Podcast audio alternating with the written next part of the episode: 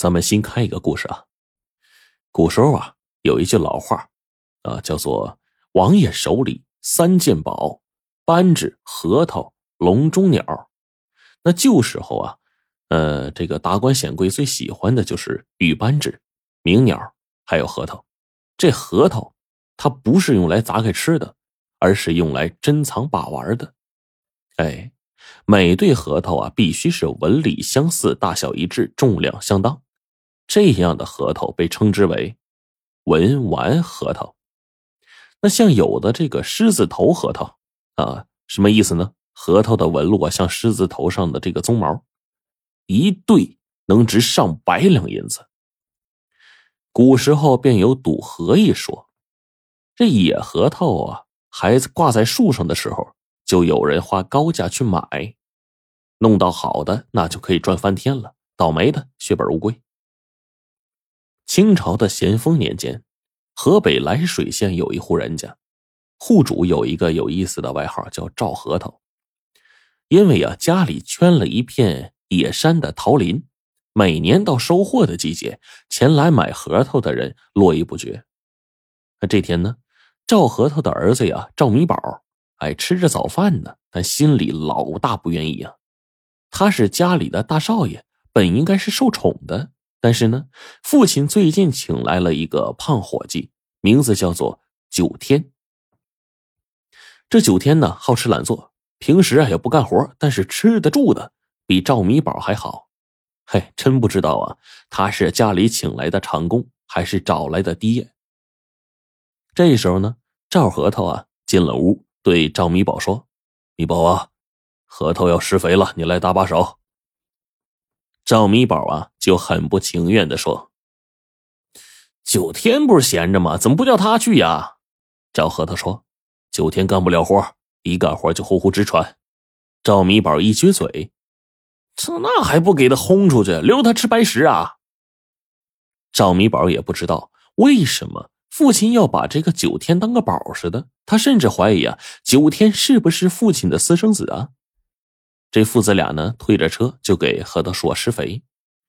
干到晌午的时候，突然林子里来了几个衙役，为首的不是别人，正是本县的县太爷。赵核桃吓了一跳。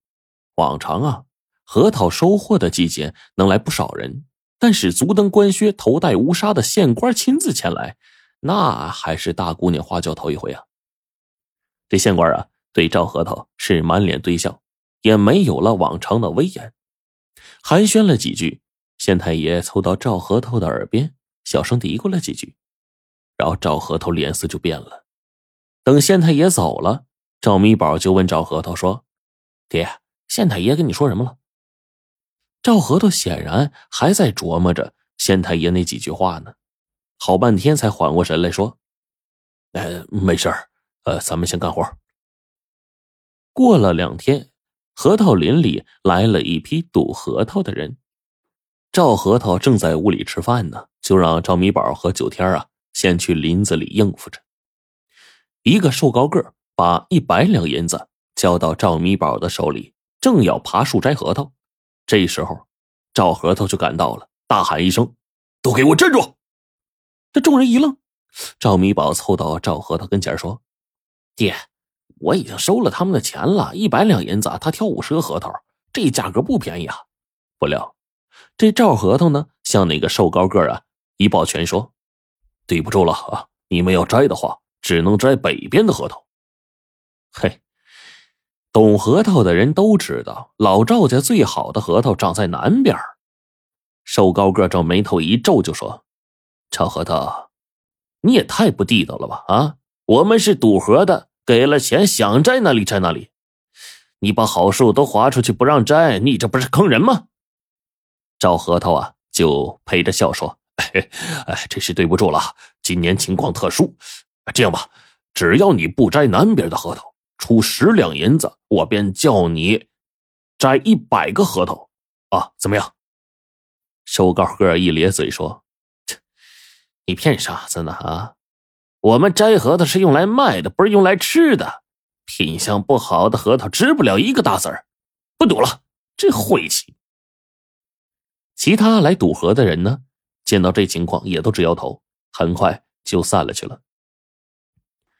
赵米宝是不知道他爹葫芦里卖的是什么药，赶紧就问：“爹，钱多他不咬手，你为什么把人撵走啊？”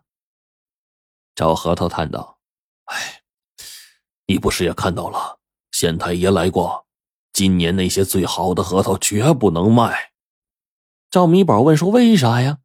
赵核桃也不说话。后来赌河的人呢来了好几波。啊！听说只能摘不上档次的核桃，都回去了。唯独一个白脸男子老是缠着不走，说愿意出高价买核桃啊，也被赵核桃给拒绝了。但是啊，这白脸男子呢，赶也赶不走，就像个赖皮狗似的，一直在林子周边就转悠。赵核桃就嘱咐赵米宝和九天说，要时刻留心这个白脸男子呀，看着面生，要提防他偷核桃。玩核桃的人都知道，老赵家的核桃天下第一。他家结出的核桃个头大、颜色重、核体沉、纹路深，而且相对来说更容易配对达官显贵玩核桃啊，那都是玩一对的。这一对啊，要做到九成以上的相似度。世界上没有两片相同的树叶，同样能达到九成以上相似的核桃，那更是难找。培育核桃啊，它是有很多讲究的，不但要勤于修剪枝叶，还要注意灌溉。那与别的种核桃的人不同，这个老赵家浇灌核桃呢，他有一个秘诀，他们不是用井水，而是用掺有少量盐的这个雨水。哎，这样长出的核桃啊，个头大，更重。这天早上，赵米宝和九天啊。在核桃林里就转悠着，然后赵米宝正撒尿呢，突然九天就扯个破锣嗓子喊：“少爷，不好了，你快来看看呐！”这赵米宝慌了呀，赶紧提着裤子跑过去。只见呢，九天跟个木桩子似的，呆呆的就看着南边的那片树林赵米宝就赶忙问：“怎么了？”九天指着那几棵树上的核桃说：“呃，少爷，你看这些核桃被扒了皮了，你说？”是不是怎么怎么得罪什么人了呀？赵米宝一看也傻眼了呀！原来呀，树上有几十个核桃都被挑破了皮儿。那这样的核桃啊，没几天就会晒死。这是谁干的呀？是那个小白脸儿，还是别人呢？赵米宝的鼻子快气歪了。两个人回到家，把这事跟赵核桃说了。嘿，不料赵核桃却笑道：“他对儿子说。”嘿，别当见小怪的啊！核桃是我挑拨的，啊，你以前呢从来不管家里的事儿，连这点经验都没有。